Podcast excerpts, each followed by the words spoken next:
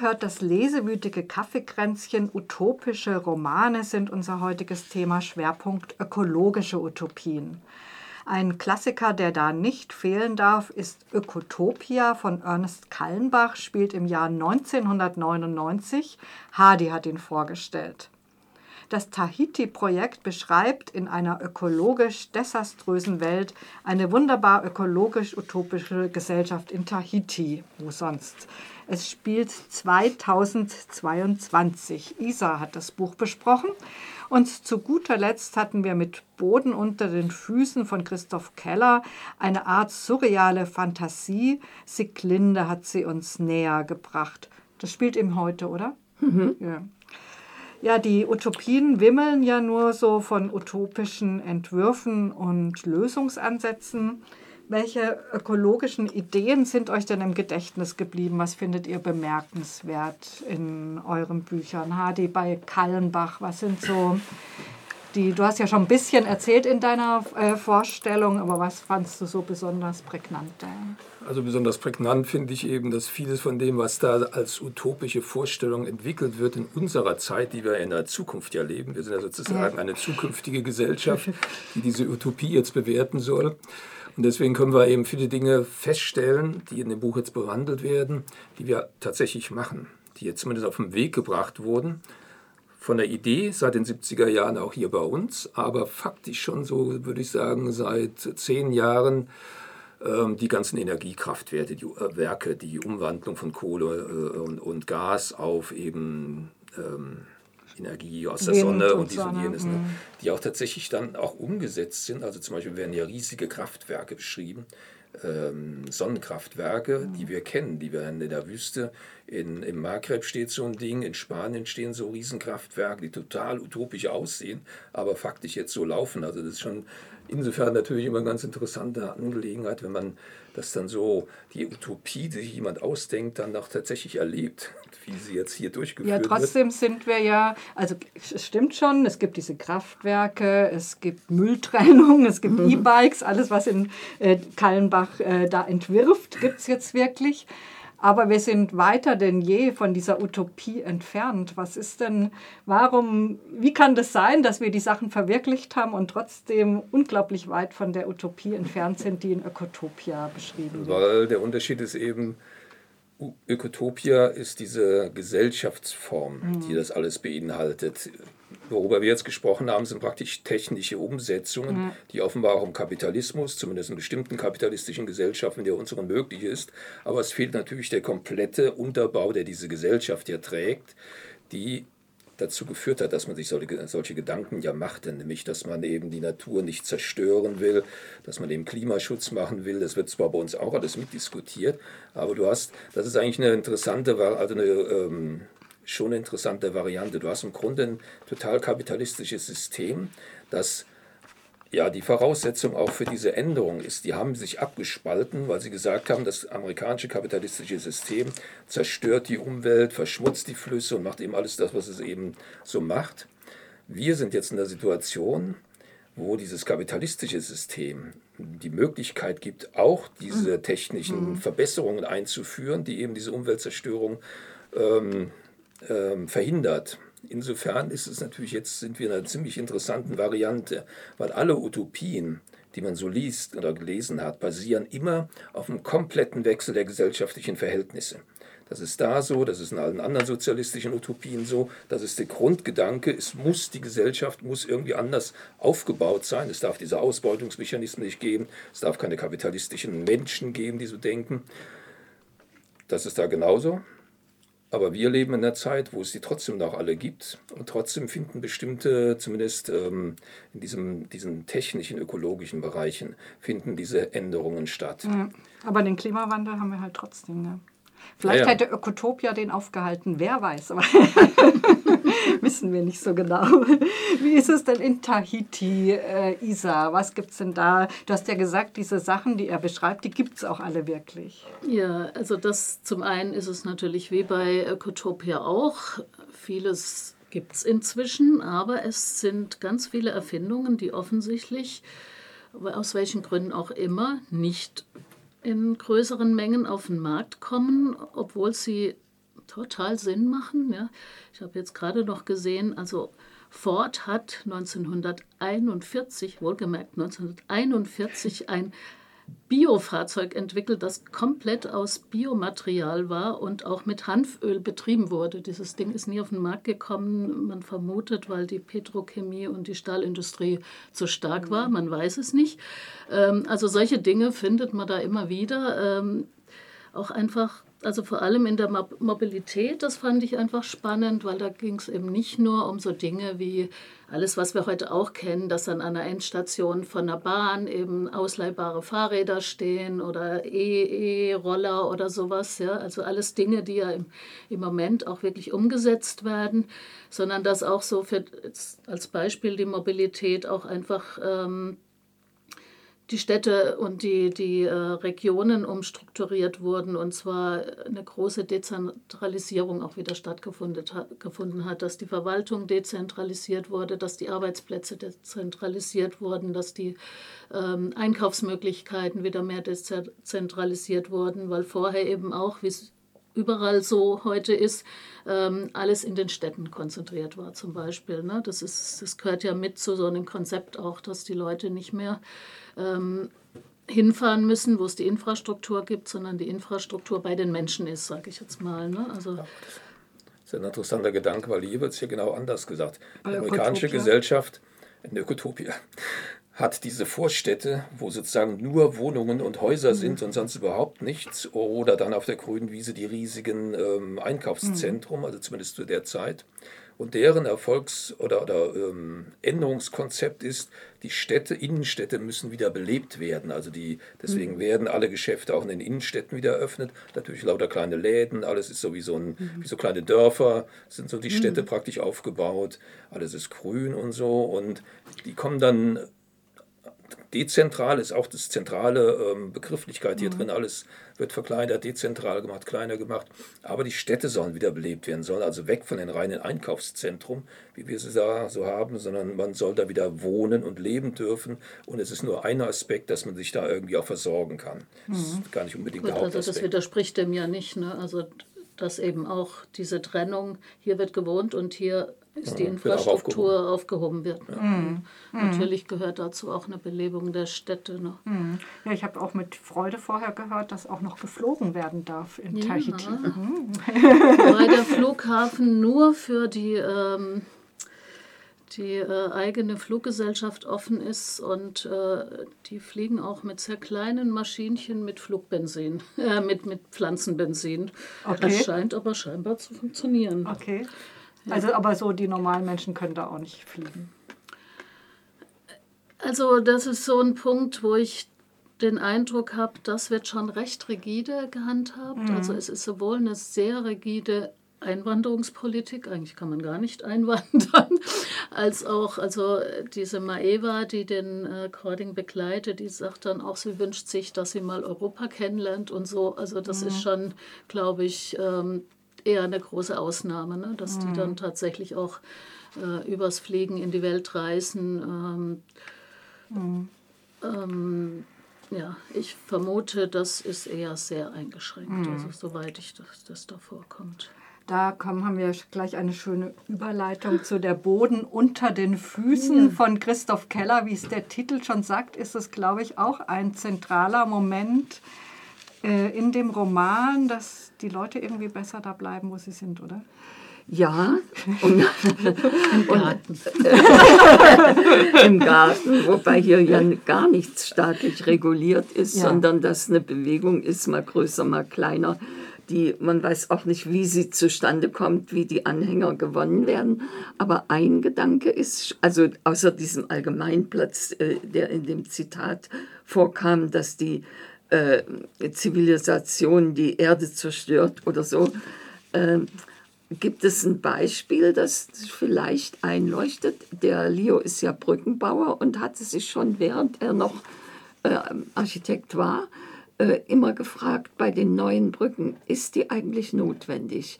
Eine Brücke wenn man auf der steht, hat man sowieso keinen Boden unter den Füßen. Das ist dann mehr diese symbolische Bedeutung. Aber sie zerschneidet ja auch das ganze Landschaftsbild, mhm. den blauen Himmel. Plötzlich ist da so ein Strich drin. Und man könnte ja auch über Serpentinen den Berg runterfahren und auf der anderen Seite wieder hoch, wenn das denn unbedingt gefahren werden muss. Und der Bruder, der ja auch Architekt war, die hatten zusammen ein Architekturbüro gegründet, der wird am Ende ein Sprenger von Brücken international gesucht. Gut, das ist jetzt nichts, was ich bejahen würde. Aber also ich würde da gerne noch mal einhaken, weil genau dieser Punkt ist mir bei allen drei Romanen aufgefallen. Es scheint so, dass diese ökologischen äh, Projekte, wie auch immer, nur unter kompletter Abschottung ähm, funktionieren können. Ja? Und ich bin ja jemand, die eigentlich in der Globalisierung hauptsächlich gute Aspekte sieht. Das ist was, also ich würde nie auf die Idee kommen, Brücken zu sprengen, ehrlich mhm. gesagt. Und auch sonst, wie ist das? Ist, wie ist dieses, du hast auch schon gesagt, es gibt eigentlich keine Einwanderung im Tahiti, oder? Ja, also ähm, der, der Cording wird ja eingeladen zusammen mit ganz vielen anderen Journalisten und das hat den Grund, weil ähm, dieses Projekt von der EU äh, lange Jahre gefördert wurde. Das war quasi ein Deal, weil Frankreich ganz viele ähm, Entschädigungszahlungen für ihre Atomversuche zahlen mussten und damit haben sie sich quasi freigekauft. Ähm, dafür wurde dieses EU-Projekt äh, in diesem Roman wohlgemerkt ähm, ähm, quasi ähm, gefördert. Und mhm. diese Frist lief aus und deshalb wurden diese Journalisten eben eingeladen in das Land. Ne? Und ähm, aber es war auch klar, nach drei Monaten hat Cording auch wieder zu gehen. Das war dann ganz schwierig, das auch rechtlich hinzukriegen, dass er länger bleiben kann, warum auch immer. Ähm, und ähm, die, also diese Anregung für das Buch kam ja von diesen Menschen, die diese Äquilibrismus-Theorie entwickelt haben. Das ist im Grunde äh, der Versuch, tatsächlich so ein ausgewogenes äh, System zu entwickeln, das aber auch nicht nur auf Ökologie, sondern auf die ganzen gesellschaftlichen Bedingungen auch bezogen ist. Und ähm, die wollten tatsächlich mal eine Insel finden, wo das umgesetzt wird, mhm. also in Realität und hatten tatsächlich auch Tahiti unter anderem im Auge, auch Island und ähm, weil sie, ich denke, da ist ja auch was sinnig dran, diese, dieses Denken in Regionen auch auf eine Art Sinn macht, ne? dass einfach die, ja, die Zusammenhänge auch wieder überschaubarer und äh, kleiner werden, ne? was es auch immer eben konkret heißt. Ne? Mhm. Also, Mhm. Ja. Wie also ist es in Ökotopia? Es gibt keine, die Abgrenzung wird durch die US-Regierung, wenn man so will, durchgeführt. Also das grenzt ja alles noch an die alten amerikanischen Staaten auf der einen Seite. Und die blocken das ab. Die Ökotopianer sind ein reisewütiges Volk, könnte man fast sagen. Also in, innerhalb dieser mhm. Äh, Bundesstaatenreihe, die so an der mhm. Westküste mhm. liegt, reisen nicht viel umher, weil die Züge sind ausgebaut mhm. worden, Autobahnen sind weg, da fahren jetzt noch da Züge, Magnetschwebebahn, alles Mögliche, was man halt irgendwie weg, wie man wegkommt. Und sie segeln unheimlich gern, weil die liegen ja alle diese Staaten, die sich da abgetrennt haben, liegen eben an einem, an einer See mhm. und reisen halt weg und haben auch Kontakte zu allen möglichen Ländern in der Welt, nur eben zur US-Regierung gibt es diese okay. Abgrenzung. Also die sind doch sehr freudig, wenn da irgendjemand ins Land kommt und äh, werden dann Aber begrüßt. die Kontaktaufnahme, die läuft doch äh, über die US-Seite, dieser äh, Journalist. Nee. Ach so. Die Kontaktaufnahme zwischen der US-Regierung und diesem ökotopianischen Staat, ja. da läuft jetzt dieser zum ersten Mal dieser Kontakt. Mhm. Aber der Staat selber hat schon lange Kontakte ah, zu so. allen anderen mhm. Staaten in der Welt. Okay. Und von daher ist so. das jetzt ähm, nicht so abgeschlossen. Die sind ja auch sehr, sehr offen und frei, diese Menschen dann von Ökotopia. Und auch dieser Journalist, der wird da sofort aufgenommen und ihm wird nichts Bösartiges unterstellt. Der denkt ja die ganze Zeit, er wird vom Geheimdienst da beobachtet. Mhm. Und also Geschichten, was er da denen unterstellt. Das findet er alles so. Und das ist keine unterdrückte, ähm, keine erziehungsdiktatorische mhm. Diktatur, wie man oft in Utopien, äh, so utopische Staaten kennt, wo dann irgendwie so eine Gruppe von Leuten das letztendlich alles noch Kontrolle hat. Mhm. Sondern hier wird alles. Ähm mhm. okay, aber wie wird denn dann umgegangen mit äh, Leuten? Also wir wissen ja alle, die besten Ideen sind eigentlich Makulatur, wenn die Leute halt nicht mitziehen. Isa hat ja auch schon gesagt, die ganzen Sachen gibt es schon. Wieso benutzen wir die eigentlich nicht? Ja? Also wie werden denn diese Leute, diese normalen Menschen mhm. einfach dazu gebracht, dass sie das jetzt gut finden, so ökologisch zu leben? Isa, wie, ist, äh, wie, wird, wie werden die Leute überzeugt in Tahiti? Ja, also da gibt es eine Stelle auch in dem Roman, wo eben Cording fragt. Ähm, ich finde es erstaunlich, dass die Polynesier Omais eingeschlagenen Weg so klaglos unterstützen, also genau mhm. diese Frage eben mhm. stellt. Mhm. Und er kriegt dann eben zur Antwort, dass ähm, im ersten Jahr es einen regelrechten Exodus gab, dass ähm, ein Zehntel der Bevölkerung ausgewandert ist. Also, Geht und, ja noch. Ja, ja, auswandern, ja. Und ähm, weil sie eben vor allem die Land- und Bodenreform und das Verkehrskonzept nicht akzeptieren wollten.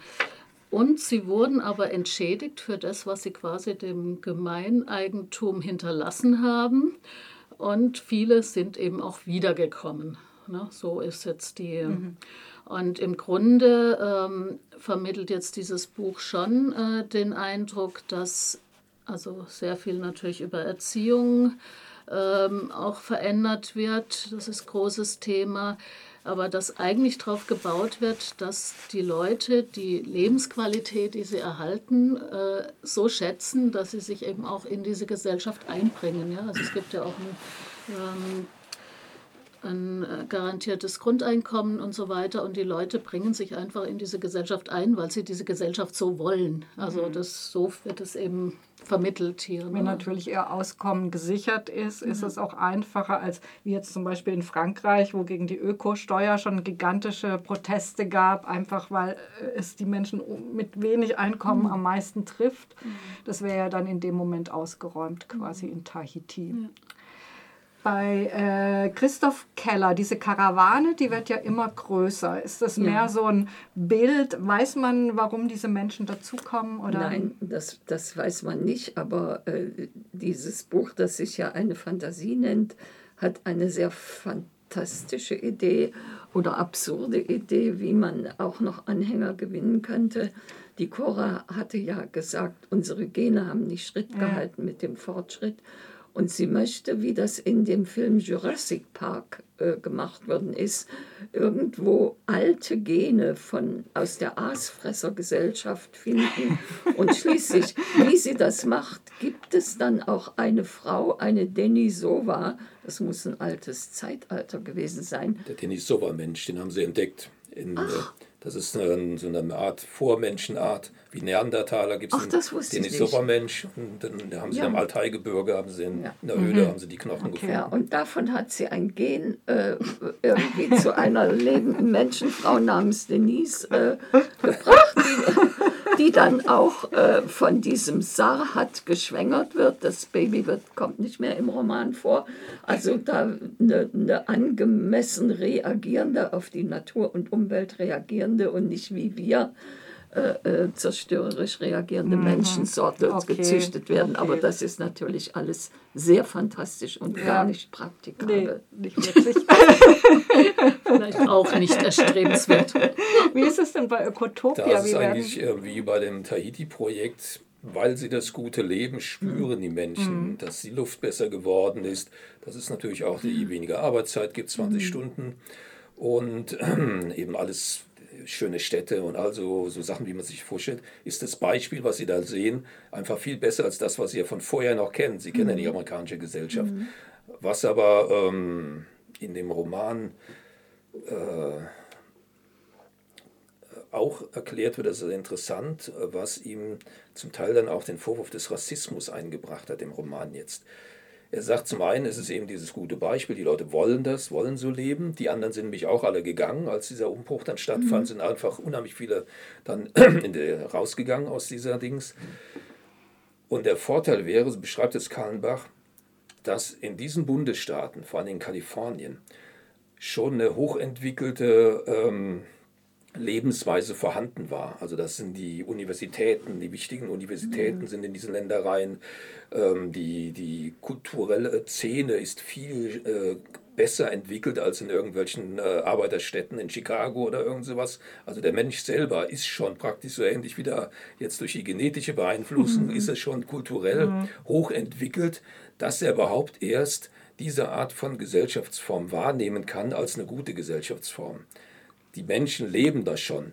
Also das Gegenbeispiel, genau, das Gegenbeispiel kommt nämlich auch daran vor. Mhm. Das sind jetzt interessanterweise dann auch die schwarzen die vor allen Dingen Arbeiter waren in den Fabriken, mhm. die wollen nämlich nicht so unbedingt so leben, sondern sie sondern sich auch ab, machen eine eigene Stadt, Soul City heißt die dann, die im Grunde so, so klassisch organisiert ist, zwar im Rahmen von Ökotopia. Ökotopia vertritt diesen, diese Stadt nach außen, aber nach innen sind die vollkommen unabhängig und das wollten sie auch bewusst. Die schwarze Bevölkerung wollte unabhängig, wollte endlich mal frei werden von diesen weißen Beeinflussungen, aber dann beschreibt er sie als eine Gesellschaftsform, die im Grunde so ist wie vorher. Mhm. Nur dass jetzt eben die schwarzen Kapitalisten sind und Bürgermeister und was weiß ich was mhm. alles. Aber die Gesellschaftsform ist im Grunde wie die alte Gesellschaftsform. Sie haben sich also bewusst gegen eine ökotopianische, fortschrittliche, ökologische Gesellschaft entschieden und das hat diesem Autor, diese praktisch Unterstellung, dass die Schwarzen gar nicht so leben wollen, weil das andere sind die Kulturmenschen und so, mhm. die wollen so, mhm. äh, dass er ein totaler Rassist ist. Mhm. Das wird zwar auch als kritisch an, in dem Roman beschrieben. Sie sind eigentlich äh, unglücklich damit, die äh, mhm. Utopianer, aber so wäre es halt. Aber trotzdem hat das halt ja erfunden. er hat es ja anders erfinden können. Eben, genau, er kann es ja nicht erst erfinden und dann kritisieren. Also. Na gut, ähm, ich gucke mal auf die Uhr. Oh, ganz so viel Zeit haben wir nicht mehr, aber ich würde noch mal kurz ähm, zu den Konflikten gehen, weil ich kann mir einfach nicht vorstellen, dass diese Gesellschaften ohne Konflikte ähm, ausgehen. Und ich glaube, irgendjemand, entweder Isa oder Hadi, hat es auch schon gesagt, es gibt so neue Formen, wie mit Konflikten umgegangen wird. Und das würde mich noch, wenn ihr euch da ein bisschen kurz halten könnt, aber würde mich interessieren. Isa, wie ist das äh, in Tahiti, beim Tahiti-Projekt? Also beim Tahiti-Projekt ähm, ist das, also wieso die ganz kleinen Alltagskonflikte äh, bewältigt werden, kann ich jetzt aus dem Stegreif gar nicht hm. sagen. Mhm. Es gibt eine, ähm, also es gibt in dem Sinn kein Strafrecht. Also wenn Menschen quasi Dinge tun, die als nicht rechtmäßig angesehen werden, gibt es einmal im Jahr in den Orten eine Versammlung mit auch so Art Richtern, die das leiten. Und dann wird, geht es so vor sich, dass quasi die Menschen so eine Art äh, sich selbst beschuldigen und dann auch äh, vorschlagen, wie sie quasi der Gesellschaft wie in der DDR. Ja, aber es ist freiwillig. Es ist freiwillig. Das steht ausdrücklich dabei. Es ist freiwillig. Kulturrevolution. Ja, also ähm, wo sie quasi dann der Gesellschaft anbieten, wie sie das wieder, ähm, also was sie quasi tun, um, um diese, diese Tat, sage ich jetzt mal, wieder gut zu machen. Mhm. Und das ist ein bisschen skurril. Äh, der Richter fängt auch an mit einer eigenen Selbstbeschuldigung, um gleich mal den Raum zu öffnen. ist ein okay. bisschen skurril und mhm. gewöhnungsbedürftig, mhm. würde ich mal sagen. Wie ist es bei Ökotopia? Ähm, also in Ökotopia gibt es zum Beispiel auch Protestbewegungen ja. gegen diesen Staat. Also, ah. die, es gibt eine, also Ökotopia hat noch Parteien. Mhm. Die herrschende Partei und die Protestpartei. Mhm. Die, ähm, und die Protestpartei ist auch im Untergrund tätig. Der Journalist wird nämlich sofort angesprochen im Dunkeln von diesen Protestlern, die von ihm Waffen verlangen, damit mhm. er. So. Das, das, ist die eine Sache, die wird heftigst, also stark bekämpft. Die werden also die ist eigentlich nicht erlaubt, oder? Nicht erlaubt. Also die Partei schon, aber natürlich mhm. die Untergrundbewegung, mhm. die das mhm. eigentlich trägt, nicht. Und äh, Strafen gibt es ziemlich strenge, sobald du gegen das gesellschaftliche Prinzip verstößt. Also das wird sehr geahndet. Das mag man gar nicht. Und ansonsten gibt es so ein ähm, Aggressions- Enthemmungsmechanismus, würde ich das mal nennen. Also es, äh, wenn wir jetzt hier zusammensitzen und irgendjemand wäre jetzt auf einmal ganz böse über so eine Aussage, würde jetzt in der Ökotopia, könnte das so weit führen, dass ich zum Beispiel anfange, wild rumzuschreien. Das ist ein Scheiß und so, das wird öfter beschrieben in dem Roman. Mhm. Das hören sich die Umstehenden eine Zeit lang an. Dann kommen andere hinzu, die erstmal gar nicht äh, von dieser Gruppe betroffen waren und mengen sich dann wie so externe Moderatorinnen da ein. Und versuchen jetzt rauszukriegen, wo war der Konflikt, weil die Gruppe selber kann den nicht lösen, das ist ein bekanntes Prinzip. Also kommen sie dazu und dann beginnt ein großes Palaver, was jetzt wie, wie, warum, wie ist. Und dann fallen sich alle irgendwann mal um den Hals und sagen, ja genau. Und damit ist, ist das Prinzip der Aggression wird mhm. vollkommen anerkannt und es ist so richtig, dass man es alles rauslässt. Mhm. Nur muss man sich dann eben irgendwann mal zusammenfinden, um das dann wieder zu klären. Okay. Und die Extremform in diesem Ökotopia ist dann, dass es so Art Kriegsspiele gibt. Also die treffen sich dann zu bestimmten Zeiten, so verschiedene Gruppen, die dann irgendwas erobern wollen. Also ganz klassisch wird dann so ein Krieg gespielt der ähm, zum Teil relativ heftig dann ausgehen kann. Äh, Krankenwagen stehen immer dabei. Aber es ist auch so ein Mechanismus, Aggression rauslassen, darum mhm. geht es im Grunde. Das ist zumindest ein interessantes Modell, finde ich, weil, weil die Idee, dass es plötzlich keine Aggression mehr gibt, ja. ist auch seltsam. Ähm, ich würde euch gerne zum Schluss noch fragen, wie ging es euch denn jetzt mit euren Utopien? Haben sie euch angefixt? Äh, Habt ihr gedacht, wow, jetzt lege ich los oder so? Oder ja, wie ging es euch mit euren Utopien? Siglinde, du hast ja eine sehr malerische Utopie. Also was mich hätte anfixen können. Äh, also ich, ich, ich schätze das Buch, weil der Text so mm. gut ist. Also es ist ähnlich wie, wie ich habe oft an Kafka gedacht. Mm. Ähm, aber was mich hätte anfixen können, wäre, dass, ein doch doch bisschen öfter mein Verhältnis zur Natur zu intensivieren, wie das ja auch schon bei Walden war. Darum liest man sowas gerne und hat immer ein schlechtes Gewissen, dass man es nicht tut. Aber gesellschaftlich gibt das Buch gar nichts her. So. Ja. Ähm, Isa oder Hardy? Also gesellschaftlich gibt es viel her, das Buch. Also man könnte schon so einen Antrieb kriegen davon, wenn man das so liest. Nur brauchst du eben diese gesellschaftlichen Bewegungen, die dahinter stecken, die heute natürlich, also heute wird man sagen, okay, da gehe ich jetzt zu den Fre äh, Freitags, Freitag, Frei, also zu den Freitagsleuten da. da Friday for Future. Genau. Und da würde ich dann denken, aha, da kann ich jetzt eben ansetzen und diese verschiedenen Dinge, aber mhm. wir haben ja ganz viele Ökobewegungen, die alle noch existieren. Also du hast mhm. heute sehr viele Möglichkeiten, das ähm, umzusetzen, versuchen umzusetzen, im Kleinen wie im Großen, was jetzt hier in diesem äh, Buch beschrieben wird. Nur äh, frustig wird es eben, weil wenn du letztendlich denkst, es muss dann schon eine gesellschaftliche Änderung, eine mhm. gesamtgesellschaftliche Änderung geben. Und wenn man eben die letzten 40 Jahre so selber miterlebt hat und den Versuch, immer wieder gesellschaftliche Änderungen herzustellen, dann ist es ein bisschen dystopisch, mhm. was da jetzt so drin vorkommt. Mhm. Ja, da kann ich mich nur anschließen. So faszinierend, wie ich die ökologischen Erfindungen zum Teil fand und auch neugierig gemacht haben, ähm, war es bei mir auch so, dass ich, äh, dass einfach klar wurde, es geht um eine gesellschaftliche Veränderung und äh, ja, dies, und das hat mich auch da gab es auch Sachen, die mich interessiert haben, einfach. Ne? Dieses zum Beispiel eben, warum besteuert man Arbeit zum Beispiel? Ne? Diese Idee, ähm, quasi das ökologische Verhalten äh, zu besteuern oder eben nicht ökologische mhm. Verhalten. Also einfach mal solche Dinge durchzuspielen. Was, was äh, bedeutet das? Äh, hat natürlich auch was äh, Rigides, was, ähm, wo man Dinge äh, ja, durch, durch äh, staatliche Intervention quasi leitet, ja, aber also einfach so Gedankenspiele mal zu machen und was ich denke, was diese Äquil Äquilibristen auszeichnet, ist, dass sie halt versuchen, in Zusammenhängen zu denken und in Kreisläufen und das eben nicht auf die Ökologie zu beschränken, sondern das gesellschaftliche Leben auch anzugucken. Es hat mich neugierig gemacht. Ob es in sich alles mhm. Sinn macht, weiß ich nicht. Mhm. Aber inspirierend.